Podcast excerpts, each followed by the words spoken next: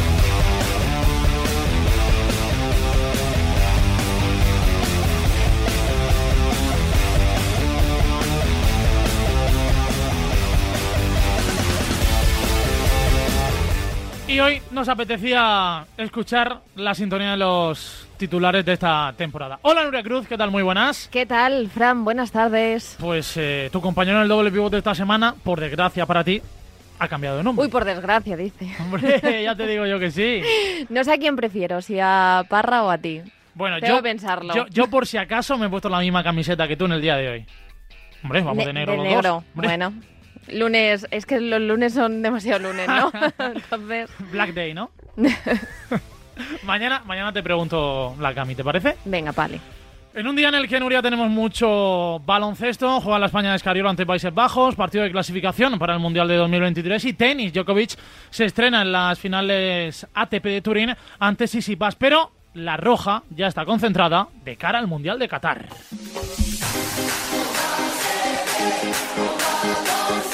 Los 26 elegidos por Luis Enrique ya están en las rozas. Sí, se han concentrado este mediodía y a esta hora de la tarde están realizando ya su primer entrenamiento antes de partir mañana a Amán, Miguel Ángel Toribio. A las 7 de la tarde arrancaba la sesión preparatoria, la primera del equipo nacional aquí en Las Rozas, después de verse con miembros del gobierno en el interior de las instalaciones. Después han saltado al terreno de juego con la cantante Chanel eh, Terrero, que es la protagonista y la autora de la canción de la selección para los compañeros de televisión española. Tres ausencias en la sesión que dirige bajo la lluvia Luis Enrique Martínez, César Azpilicueta, Marcos Llorente y Álvaro Morata. La selección trabajará mañana a las 11 de la mañana en este mismo escenario. Antes, a las 10, escucharemos en sala de prensa Hugo Guillamón y a Coca Resurrección. Y a las 3 de la tarde viajarán a Amán, donde el jueves se enfrentan a Jordania en lo que va a ser el único amistoso antes del Mundial. Hoy también hemos conocido ya la asignación de dorsales. Pedri va a lucir el dorsal número 26, Marco Asensio el 10, Gaby el 9 y Hugo Guillamón va a lucir el dorsal número 15 que llevó en el pasado Mundial Sergio Ramos. Ausente en la anterior lista fue la última duda de Luis Enrique. Ansu Fati, feliz. Eh, muy feliz eh, de estar aquí y bueno, estaba, estaba entrenando y bueno, eh, estaba viendo la, la tiene en el- vestuario, pues y ahí me enteré y bueno, eh, una felicidad enorme. Hoy ha tomado la palabra Pedri. En un acto publicitario hemos podido escuchar las primeras impresiones del Canario tras ser convocado por Luis Enrique. Será su primer mundial. Bueno, eh, es un- una cita muy importante, por no decir una de, las- de las más importantes de todas. eh, es un mundial, eh, no todos los días se, se juega un mundial y, y bueno, tengo la suerte de, de estar aquí y la afronto con- como afronté la Eurocopa, los Juegos Olímpicos, con muchísimas ganas, muchísima ilusión de, de seguir trabajando, mejorando y sobre todo pues darle a- a este país lo que se merece. De los 26 convocados por Luis Enrique, 20 no han jugado nunca una cita como esta. Pedri sin miedo. A, a mí en lo personal no, no me intimida mucho, eh, siempre he tenido la, la suerte de estar tranquilo dentro del campo y, y disfrutar de los partidos y, y creo que la selección que tenemos, eh, aparte de, de ser joven, tiene muchísimas ganas de, de hacerlo bien, de, de ganar y, y creo que, que eso se ve reflejado en el campo y creo que a- en vez de ir en, en contra, creo que va a ir a favor. El día 23 debuta la selección española ante Costa Rica. Recordamos que completan ese grupo Alemania y Japón. ¿Cuál es el rival más complicado?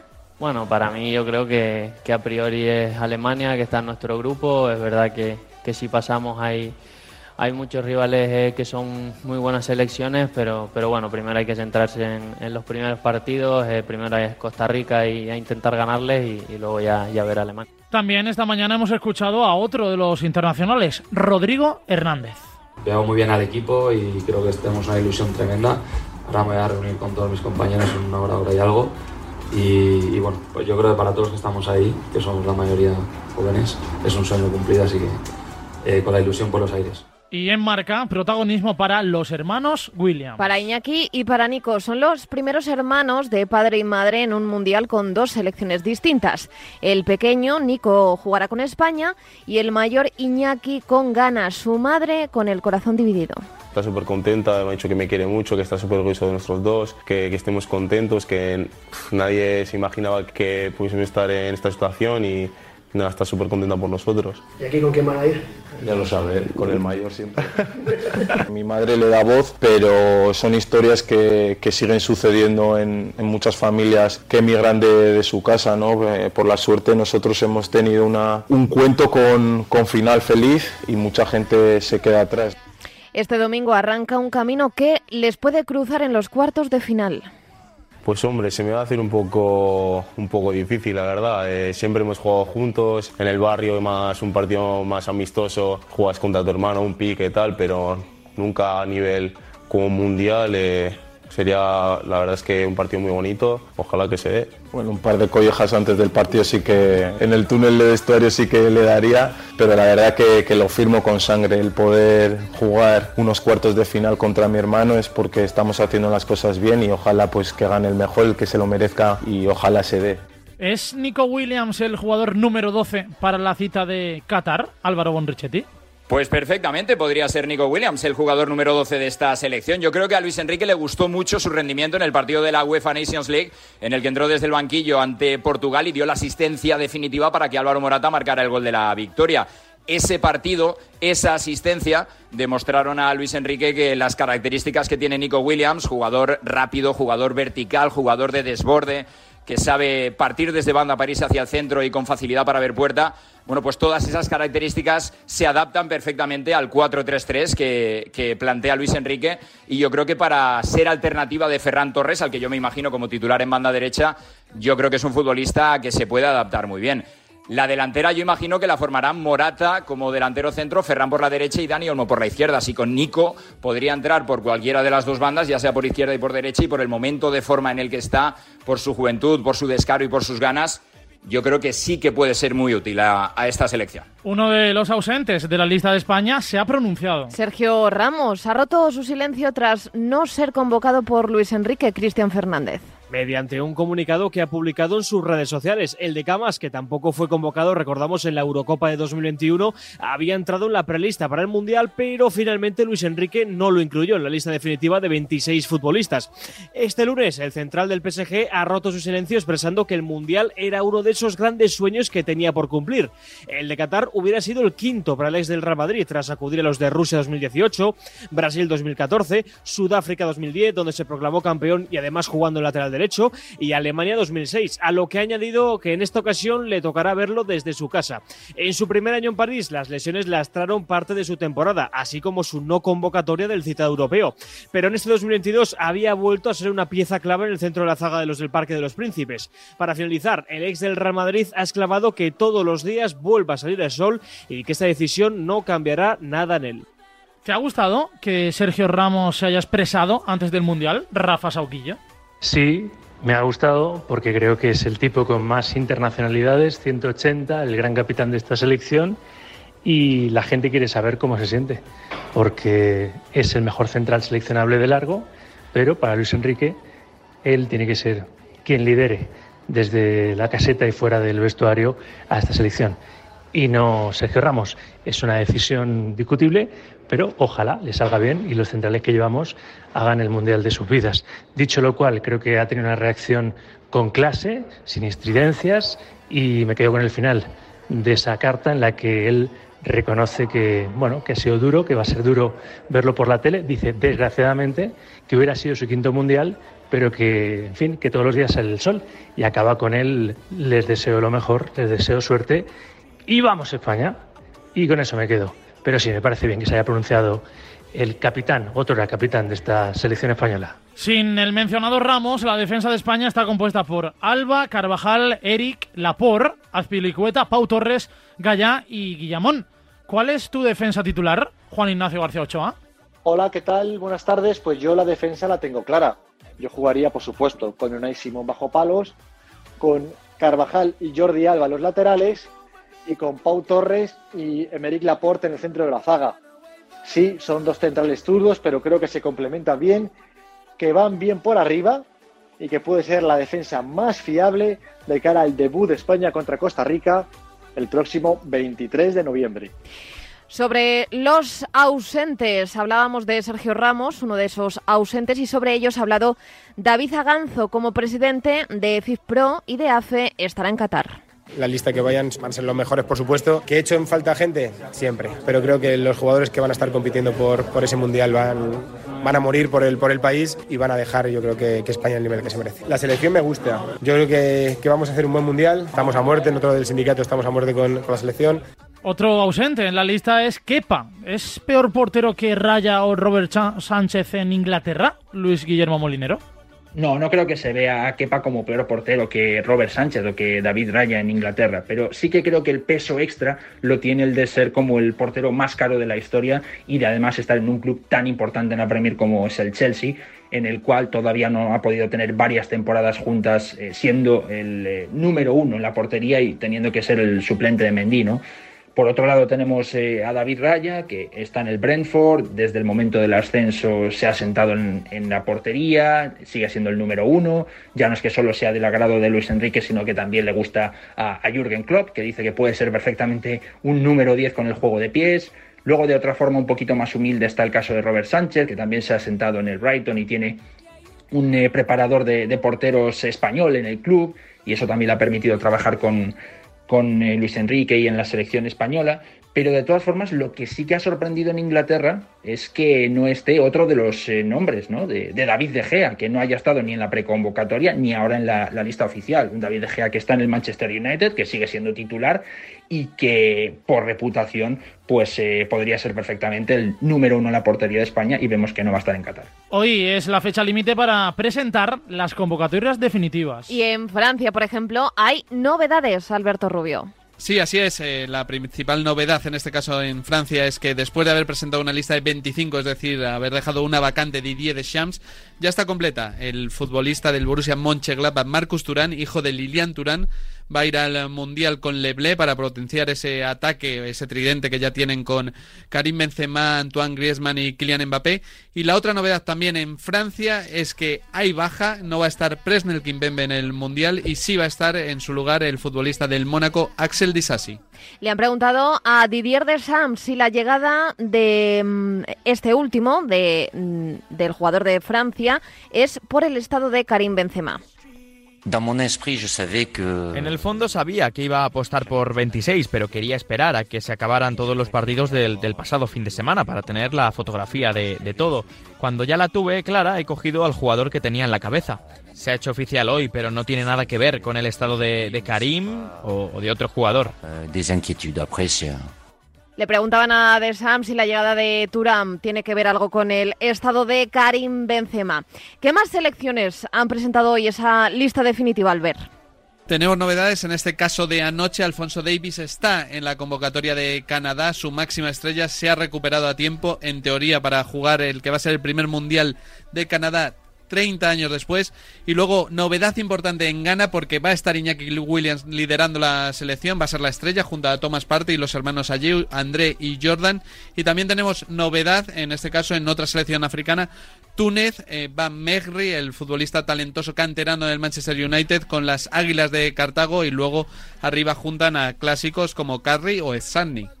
Viendo ya las convocatorias definitivas, ¿quién crees que se va a llevar el Mundial, Borja Aranda? Pues Fran, guiándome por sensaciones y, pensando en la plantilla seleccionada, para mí Brasil es la gran favorita para el Mundial de Qatar.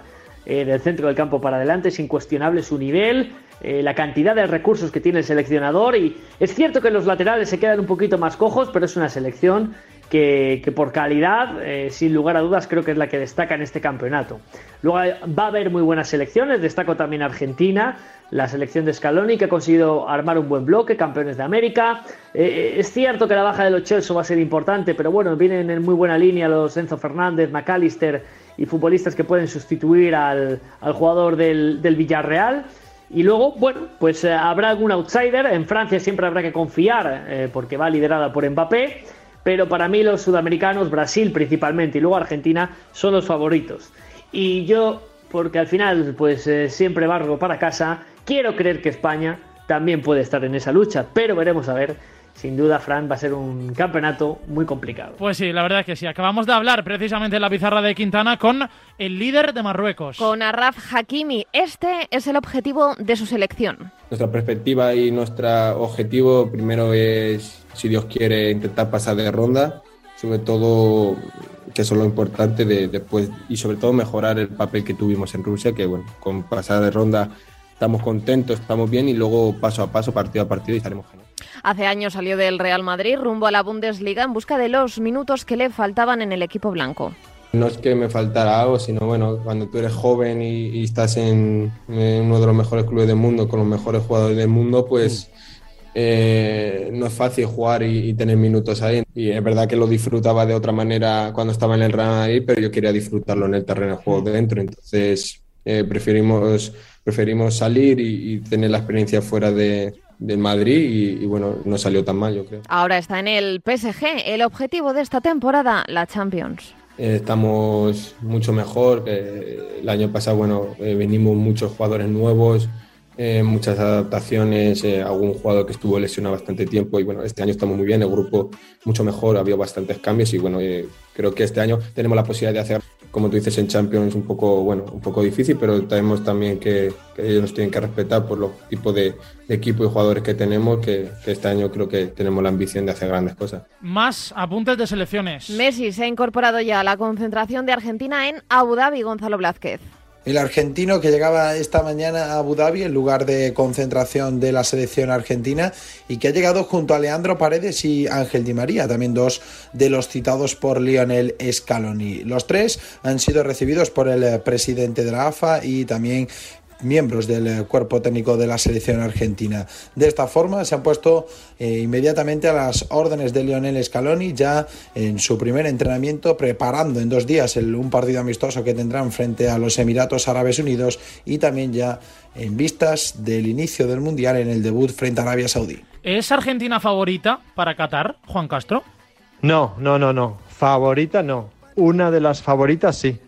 Por tener un gran equipo quizás no con muchas individualidades, pero sí un buen equipo, lleva 35 partidos sin ser derrotado y por tener a Leo Messi que en un torneo en el que hay tan pocos cracks puede ser diferencial. Para mí es una de las favoritas, pero no la gran favorita. Creo que no hay ninguna gran favorita en singular en este mundial. Además, Alemania ha viajado sin Ter Stegen a la concentración en Oman, Alejandro Segura.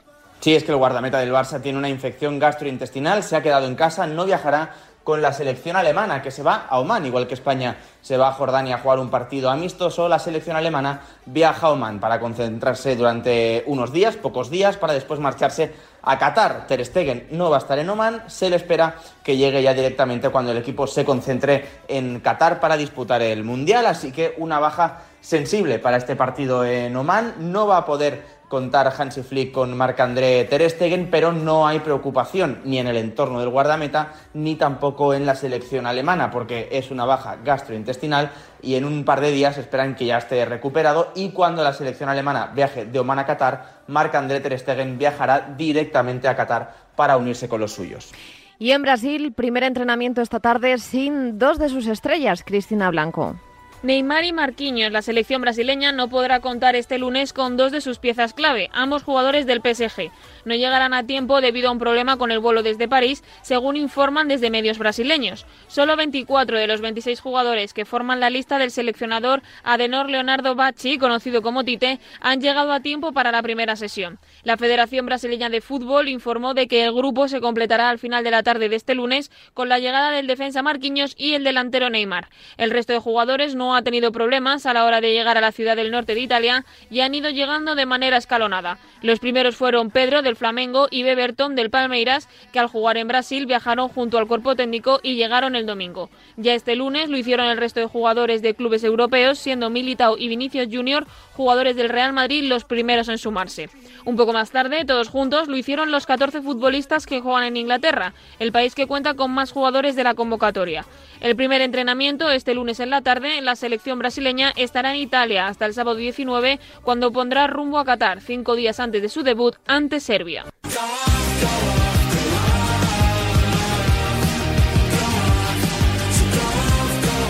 Es uno de los nombres propios del día. Intentaron sacarte del club, sí. No solo el entrenador, eh, también dos o tres personas dentro del club. O sea, pero ¿hasta qué punto te sientes mal con el club? Bueno, creo que el Manchester United me ha traicionado. Eh, no sé hasta qué punto debería hablar sobre lo que ha pasado, pero creo que la gente se merece saber la verdad. Eh, me siento maltratado por el club y creo que hay gente que no solo esta temporada, sino también la anterior, quiere verme fuera dentro del club.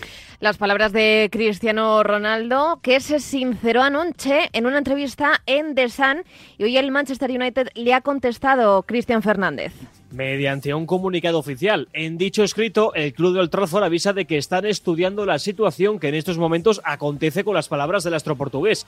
A su vez, el club de la ciudad de Manchester manifiesta que su enfoque sigue siendo prepararse para la segunda parte del campeonato, así como continuar con el impulso, la creencia y la unión que se está construyendo entre los jugadores, el entrenador, el personal y los fanáticos. En dicho comunicado no se establece ningún tipo de sanción económica al de Madeira, aunque por supuesto aún quedan flecos para que llenar en relación a la rajada que el ex del Real Madrid tuvo en contra de su club y cuerpo técnico.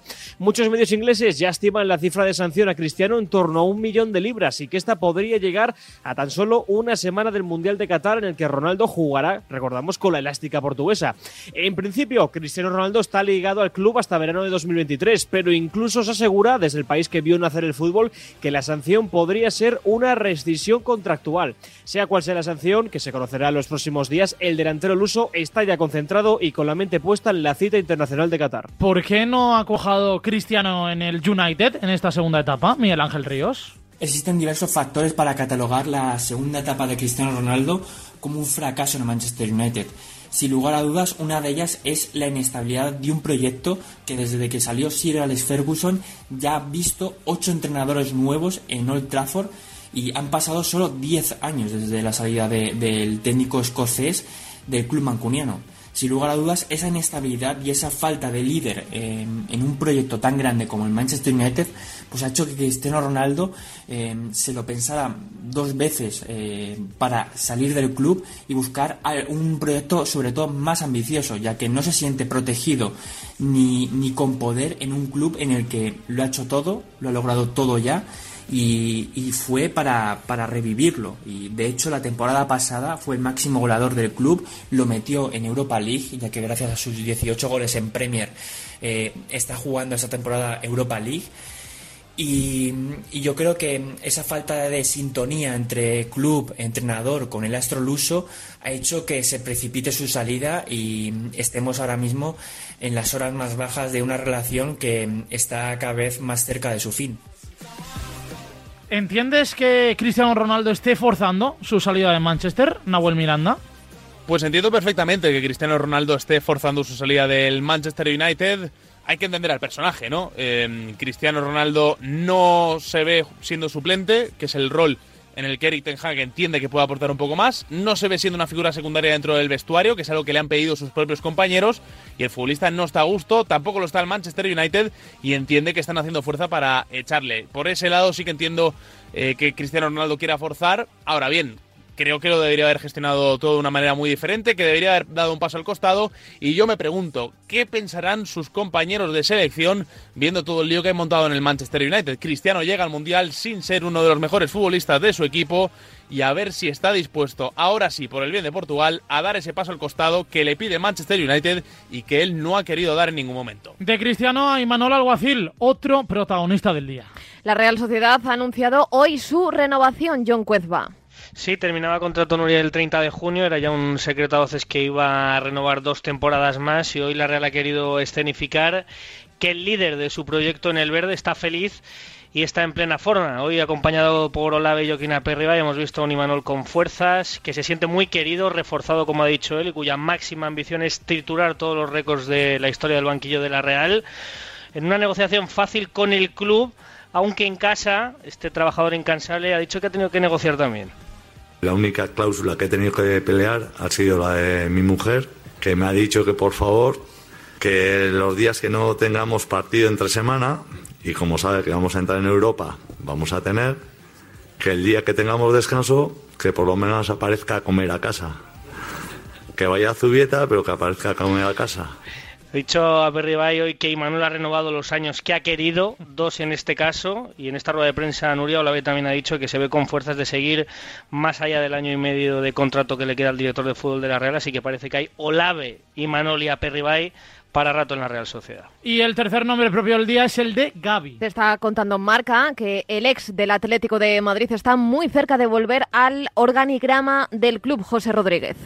Se trata de Gaby Fernández, que disputó 417 encuentros oficiales con el Atlético de Madrid, el octavo futbolista con más presencias en la historia del club colchonero, donde hay que añadir seis títulos conquistados con la camiseta rojiblanca, una liga, una copa, una supercopa de España, otra supercopa de Europa y dos Europa Leagues. Jugó en el Atlético de Madrid hasta el año 2018 y tiene pinta de que pronto podría regresar a la entidad todavía en un cargo por definir, tal y como informan los compañeros del diario Marca, la intención del club es de recuperar la presencia de Gaby Fernández con la intención también de que el ex capitán del conjunto rojiblanco pueda, entre otras cosas, servir de nexo con la plantilla y también tratar de inyectar esa dosis de carácter que se ha detectado que al equipo le ha faltado durante los últimos años y que parece se echa en falta de la primera etapa de Diego Pablo Simeone en el banquillo. Gaby, Godín, Raúl García o Juan Fran junto a Coque Resurrección que ahora mismo encabeza el vestuario son los baluartes de aquel Atlético de Madrid que rozó la Champions con la yema de los dedos y tiene pinta de que ahora Gaby, ya sea en funciones de secretario técnico o de enlace con la plantilla, podría volver a estar dentro del club, dentro del organigrama para seguir más cerca de un equipo que ya descansa semana de vacaciones para el Atlético de Madrid después de ganar en Almazán con la intención de ver cómo el 11 de mundialistas que se marchan a Qatar puede llegar lo más lejos posible. Además de eso, siguen saliendo nombres al mercado. En pleno culebrón, Cristiano Ronaldo, el que suena en la Premier es Mateus Cuña, que ya en verano recibió el interés del Manchester United y que ahora habrá que ver si cuando se abra el mercado invernal vuelve a tener ofertas de la liga inglesa.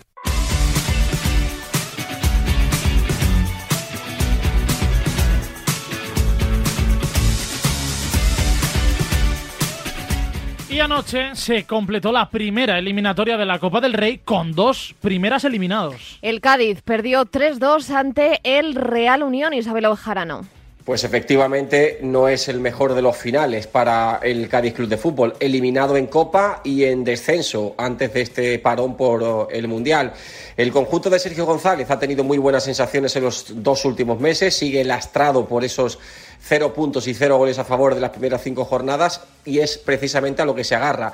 Es un tropezón, igual que fue lo de Vallecas, eh, no se esperaba, era totalmente o, un objetivo el pasar de ronda, según lo había dicho Sergio González, un Sergio González que eso sí sigue apostando por el mercado de invierno, exige al club que se refuerce, pide a la dirección deportiva que haga un esfuerzo y la zona de ataque es eh, el objetivo primordial, básicamente porque es lo que necesitan, porque es lo que esperan y porque es lo que puede ayudar a un equipo que se agarra, insisto, a las buenas sensaciones para salir del descenso a final de temporada. Veremos a ver qué es lo que hacen estas seis semanas porque el club va a anunciar próximamente si va a haber o no concentración fuera de campo. El protagonista del Real Unión de Irún fue su goleador clave en ese 3 a 2, Nacho Sánchez que venga un equipo que, que la gente le guste, no sé, aquí gusta mucho el Real o Sasuna, pues yo creo que el estadio se llenaría aún si cabe mucho más. El equipo Irundarra se ha cargado a seis primeras en la historia reciente de la Copa, entre ellos al Real Madrid. Igor Emery, presidente del Real Unión y hermano de Unai Emery, en a diario. En nuestro caso, en el Real Unión, ya se ha dado en, más ocasiones que hemos podido eliminar a, equipos de primera división. Es, lo, es la magia que tiene la Copa. El Real Unión tiene cuatro copas, copas del Rey, es un histórico de la Copa. El mensaje que trasladamos a la afición es eh, somos un equipo de copas. Partiendo de, esas cuatro copas que tenemos históricas, hace, hace muchísimo, hace prácticamente un siglo, luego por, por las gestas que hemos, que hemos vivido en los inicios de, de este siglo. Y el otro primer eliminado, el Almería, que cayó 2-0 ante el Arenteiro, José Luis Pascual. Así es, cayó por 2 a 0 la Unión Deportiva Almería ante el y eso que lo había advertido Rubi en la previa, que no había ningún tipo de confianza contra un equipo que no conocía la derrota esta temporada y que se hace especialmente fuerte en su campo. No fue el día del conjunto rojilanco que tenía muchos futbolistas pendientes de poder disfrutar de minutos, los tuvieron en copa, pero eh, no los aprovecharon ni mucho menos. Precisamente hizo autocrítica el técnico de Vilasar de Mar, allí mismo en el estadio del Arenteiro, y también algunos jugadores como el Guaras que han reconocido que el eh, conjunto gallego les pintó la cara. Ahora lo que toca, pues marcharse de vacaciones, van a ser hasta 10 días los que disfrute el conjunto rojilanco, que después hará una mini temporada en Marbella y que también tiene pendiente jugar un partido en Arabia Saudí contra el Al Nassr, que ha sido gestionado personalmente por su presidente, Turki Al-Sheikh. Argimiro Marnotes es el presidente del Arenteiro en el partidazo.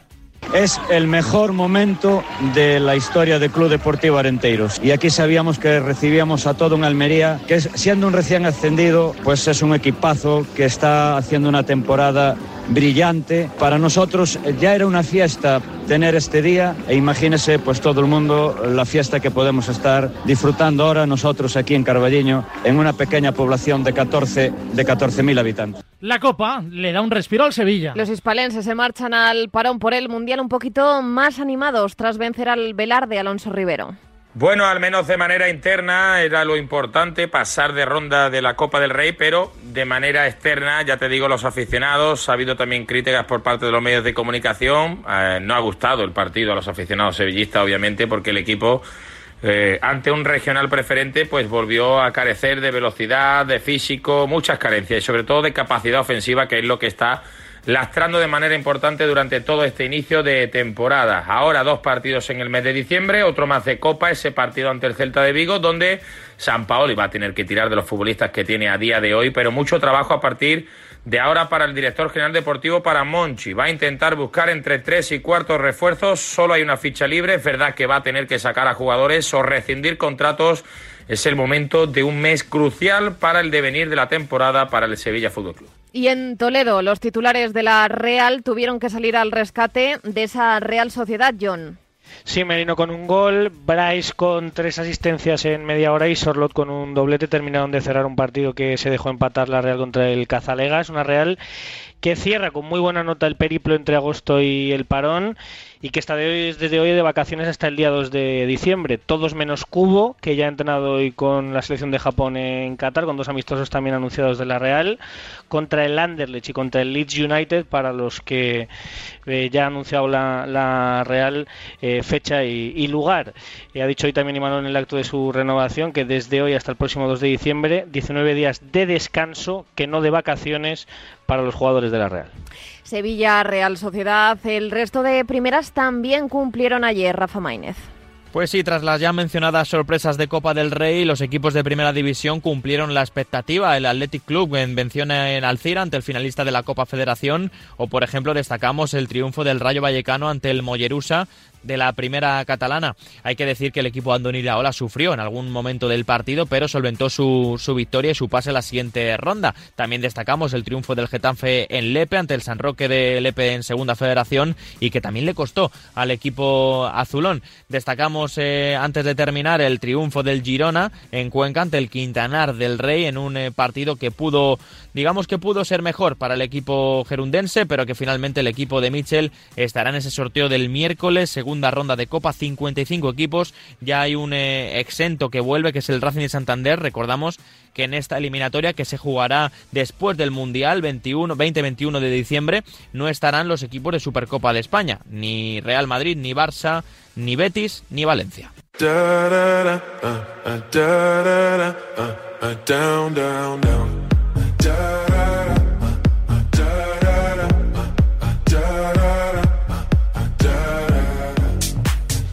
Este fin de semana no hemos tenido Liga en España, pero sí en Europa. El fin de semana, por ejemplo, nos ha dejado la manita del PSG en Francia, Cristian Fernández ayer mismo contra la USER, con gol además del español Carlos Soler, algo que hace que los parisinos se vayan al parón con cinco puntos de ventaja con los segundos, el Lens. Cerrando la liga francesa, encuentro llamativo y con también cinco goles, pero este más repartidos fue el que enfrentó a Mónaco y Marsella, con un 2 a 3 a favor de los azules. En Inglaterra, el Manchester City cayó en casa 1-2 frente al Brentford, algo que aprovechó el Arsenal, que venció 0-2 al Wolves para poner los cinco puntos de distancia en su liderato. También victoria de Newcastle, 1-0 al Chelsea para poner este tercero a dos puntos de los de Guardiola. En Italia lo más destacado fue una nueva victoria del líder, el Nápoles 3 a 2 al Udinese y su continuación como invicto de la competición. Le saca ya ocho puntos al Milan, que también ganó 2 a 1 a la Fiorentina. Y la Juventus 3-0 al Lazio para volver a los puestos de Champions. Por último, Alemania. El Bayern no da tregua y venció al Salque 0-4 por 0-2. Tres puntos que también consiguió el Friburgo 4-1 al Unión Berlín, por lo que los locales siguen con el impulso a los bárbaros. Eh, caso contrario, al Dortmund, que acumula ya dos derrotas consecutivas, la última frente al Mönchengladbach y cayendo a los puestos de Conference League.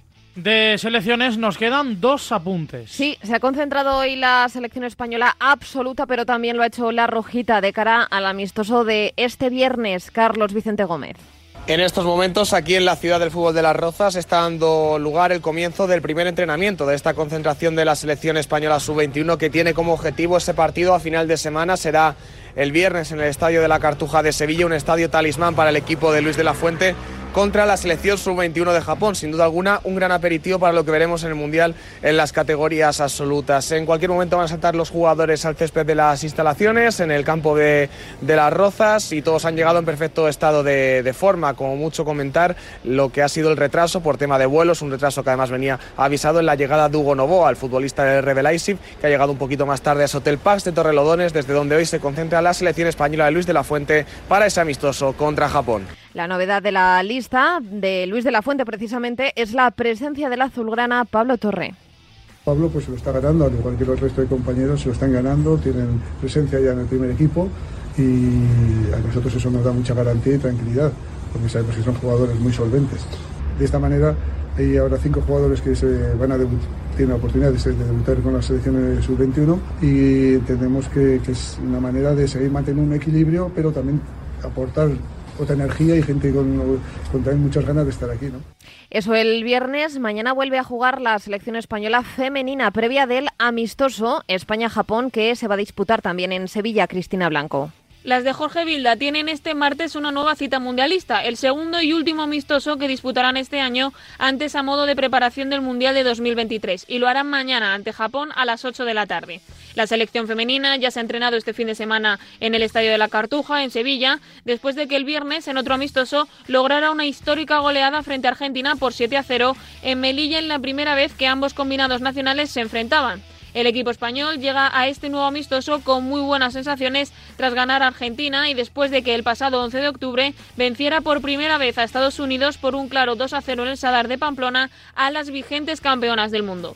Destacables en el encuentro ante Argentina por los debuts de nada menos que siete internacionales con la selección, Alejandra Bernabé, Salma Parayuelo, Enid Salón, María Méndez, Fiamma Yanusi, Ana Tejada e Inma Gavarro jugadoras sobre las que precisamente ha hablado Iván Andrés, capitana de la selección, en rueda de prensa previa al partido ante Japón. Bueno, es verdad que, hay mucha jugadora joven, mucha jugadora pues que recién debutaron el otro día, siete exactamente.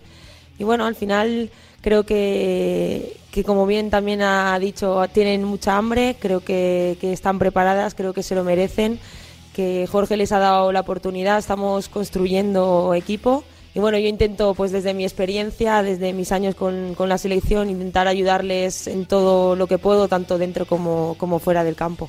Ahora el próximo rival será Japón en la Cartuja, mañana a las 8 de la tarde. El combinado femenino está encuadrada en el grupo C precisamente con Japón como rival, además de Costa Rica y Zambia, y lo hace en plena renovación después de que las principales jugadoras internacionales, las conocidas como las 15, se hayan negado a ser convocadas mientras Bilda siga en el banquillo.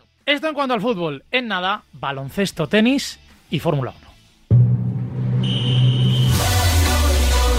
Faltan seis días para el Mundial de Qatar. Radio Marca, la radio del Mundial. Jugar un mundial no es fácil. Primero hay que clasificarse, luego entrar en la convocatoria. Que no te lesiones. Lo que cuesta jugar un mundial y lo poco que cuesta verlo con Gol Mundial. Por un único pago de 19,99 euros tienes todos los partidos del mundial. Todos los de Argentina, todos los de Brasil, todos los de Francia, toda la primera fase, todos los octavos, los cuartos, los 64 partidos solo en Gol Mundial y en cualquier dispositivo. Contrata en golmundial.com por 19,99 euros todo el mundial. Entonces con el móvil puedo ver si mis hijos han llegado a casa o si han puesto la alarma al irse. Claro, puedes verlo todo cuando quieras. Con la app ves si está conectada la alarma y con las cámaras puedes ver si están ellos o no. ¿Mm? Además, con los sensores de puertas y ventanas sabes si está toda la casa cerrada. Es así de fácil. Y para cualquier otra cosa puedes avisarnos que nosotros siempre estamos al otro lado. Protege tu hogar frente a robos y ocupaciones con la alarma de Securitas Direct. Llama ahora al 900-103-104. Vuelve Bruce Springsteen con un nuevo disco de versiones del soul y del rhythm and blues. Only the Strong Survive es una maravilla que ya está disponible en doble vinilo, CD y digital. Prepárate para la gira del año que viene con el nuevo disco de Bruce. Colaboran Marca y Radio Marca.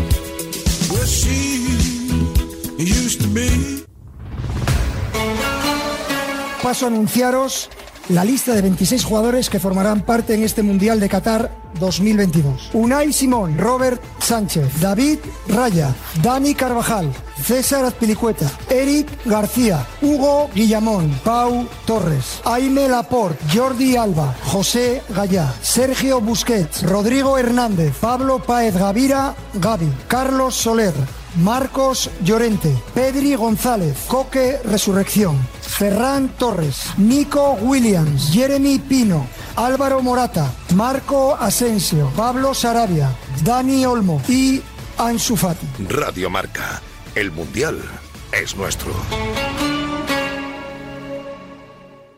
En Foret, Isabel Allende, Mario Vargas Llosa, Marca te trae en exclusiva acción y aventura. Una colección de novelas que te hará vivir aventuras plagadas de acción, secretos, enigmas o conspiraciones. Cada semana un libro con trepidantes historias repletas de acción. Cada sábado un libro por solo 5,95 euros en tu kiosco. Solo con Marca.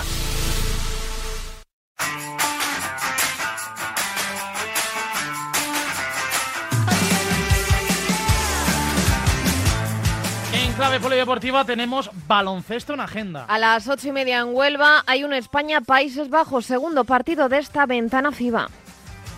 en mejorar alguna cosa que no, no hemos hecho muy bien en el partido del otro día y en preparar un par de, un par de detalles contra el rival, eh, que por cierto durante toda la primera parte en Holanda nos puso bastante en apuros y, y con ganas de poder eh, dar alternativa a otros jugadores que, que no han jugado en el primer partido, algunos de ellos al Los menos. de Escariolo ya están clasificados para el Mundial de 2023, Carlos Santos.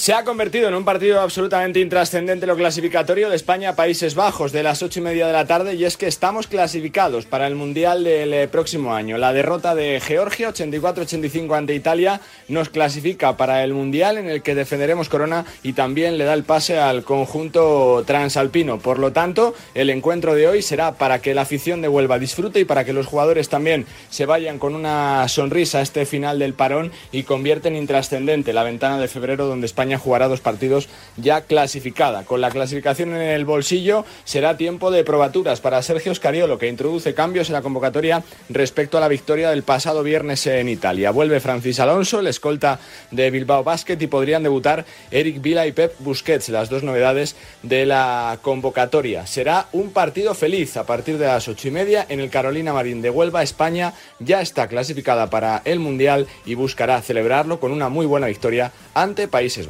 Hoy hemos hablado en Radio Marca con el presidente de la ACB, con Antonio Martín. Pide diálogo para solucionar el problema de las ventanas FIBA. Hay que, bueno, pues homogeneizar y regular eso, y eso se hace sentándonos todas las partes, ¿no? Bueno, yo creo que estamos cerca de que pase eso. Que son problemas que pueden afectar al ecosistema de baloncesto. Es que aquí no estamos hablando ni de ACB, ni de Euroliga, ni de baloncesto FIBA. tenemos que hacer todos un esfuerzo para que eso, eh, lejos de debilitarse, se vuelva más robusto, como está pasando de manera orgánica, natural en algunas de las competiciones. Bueno, pues debemos de, de sentarnos. Y en la NBA. Joel Embiid, maravilla con 59 puntazos y hace historia Mikel Basteguieta. Noche para la historia, sí, en la NBA gracias a la participación individual de Joel Embiid. 59 puntos para marcar su nuevo career high, su máxima en lo que a anotación se refiere en la NBA. Pero es que es un partido para la historia, lo decíamos, porque nunca nadie en la historia de la liga había conseguido hacer un partido con más de 50 puntos, más de 10 rebotes, más de 5 asistencias y más de 5 tapones. Y es que el camerunés no solo se fue hasta los 59 en la anotación, sino que estuvo cerca incluso del cuádruple doble, con 59 puntos, 11 rebotes, 8 asistencias y 7 tapones, 5 de ellos en el último cuarto. Un último cuarto en el que Joel anotó 26 de los 27 puntos de los Sixers para darle la victoria por 105 a 98 frente a los Utah Jazz. Participación individual histórica de Jojo Embiid en una noche en la que también los Minnesota Timberwolves se impusieron a los Cleveland Cavaliers, los Washington Wizards a los Memphis Grizzlies, los Denver Nuggets de Nikola Jokic a los Chicago Bulls, Sacramento venció a Golden State Warriors y en el último partido de la noche victoria de Los Ángeles Lakers frente a Brooklyn Nets. También había ganado en eh, la tarde del domingo el eh, conjunto de Oklahoma, los Thunders, a los New York Knicks en el Madison. Ese es el resumen de una noche que quedará marcada para la historia como la noche en la que Joel Embiid anotó 59 puntos, hizo unos números para la historia. En tenis. Amargo debut de Rafa Nadal en esas finales ATP de Turín, José Luis Escarabajano. Es cierto que Rafa venía con poco rodaje a estas finales de la ATP, pero no nos esperábamos este inicio de Rafa Nadal perdiendo en dos sets ante Taylor Fritz. No es la primera vez que le gana el estadounidense en esta temporada. 7-6 y 6-1 en el segundo set, un resultado además que provoca que, que, Rafa Nadal esté contra las cuerdas. El propio Rafa, después del partido, decía que ha perdido una oportunidad muy buena y sobre todo que ahora está a un pasito de quedarse fuera de las semifinales de un torneo que nunca ha ganado. Y para mí a estas eh, alturas, pues una victoria pronto en el torneo eh, era, era, importante, ¿no? Esta es una, una realidad, que eso no quita que, que tengo otra opción, que voy a dar todo lo que tengo para intentar eh, darme una oportunidad, sin ninguna duda. Pero también es cierto que estamos en una posición eh, peor ahora que hace unas cuantas horas.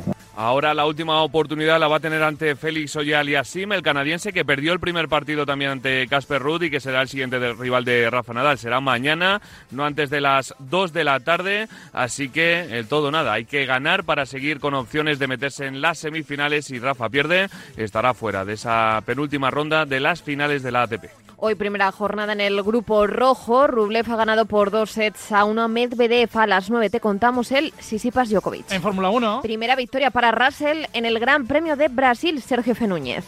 Y primera victoria para Mercedes en más de un año. Lo consigue la marca de la estrella in extremis y con el piloto que no es o que no debería haber sido el número uno, George Russell. El segundo fue Lewis Hamilton, su compañero de equipo, doblete, el primero de la temporada para Mercedes. En un gran premio en el que podríamos hablar de las remontadas, podríamos definirlo como el gran premio de las remontadas, en cuanto a los españoles se refiere, por lo menos. La de Carlos Sainz Jr. fue fantástica, saliendo desde la séptima posición y acabando en el podium por novena vez en su carrera, en el lugar, en el circuito, en el país, en Brasil, en el que lo consiguiera por primera vez. Fernando Alonso, una remontada más para su libro de leyenda. Salía décimo octavo y acabó en quinta posición, acechando la cuarta plaza de Charles Leclerc y manteniendo a raya a todo un campeón del mundo, a Max Verstappen. Buena guinda para el fin de semana de Alonso que ha estado complicada por las acometidas de su compañero de equipo, de Esteban Ocon, a quien ya tiene cerquita en el Campeonato del Mundo, solo cinco puntos de diferencia entre uno y otro. Veremos si en Jazz Marina la próxima semana, en el último Gran Premio del Mundial de 2022, consigue darle caza y sobrepasarle para ponerle el broche de oro al Mundial del Asturiano. Y en balonmano, España empató ante Países Bajos en ese europeo femenino y tiene casi imposible meterse en semis, Jorge Dargel. Pues sí, el empate de la selección española femenina ante Países Bajos eh, no valió para ninguno de los eh, equipos, ya que tienen ambos complicado llegar a las semifinales. Eh, matemáticamente todavía hay opciones, todo depende de lo que haga Montenegro en el partido de mañana ante Rumanía. Si gana el combinado montenegrino, España ya matemáticamente no tendrá ninguna opción de luchar eh, por, alcanzar las semifinales. Recordemos que pasan los dos primeros de cada grupo de la fase principal de este europeo femenino. España eh, tiene ahora mismo tres puntos, Montenegro tiene cuatro y Francia tiene seis. Tanto el combinado francés como el combinado montenegrino eh, lideran este grupo y España se enfrentaría en la última jornada el miércoles ante el combinado galo eh, el gran favorito para terminar líder de este, de este cuadro principal antes de alcanzar las semifinales. Paula Valdivia es una de las guerreras y hemos hablado con ella en Radio Marca. Por supuesto, yo creo que la guerrera eh, siempre está caracterizada por eso, ¿no? Por luchar hasta el final y que no quepa duda de que, de que eso va, va a ser. Pues hasta aquí el tramo informativo con ese info 360 que nos ha traído Nuria Cruz. ¿Clavado? Clavado, lo hemos clavado, ¿no? De tiempo al menos. Sí, sí. lo otro ya, ya veremos. Lo otro ya igual mañana mejor, mañana se mejora. ¿Te da para pensar el color de mañana? Mm, luego te lo digo. Venga, luego hablamos. El deporte es nuestro. Radio Marca.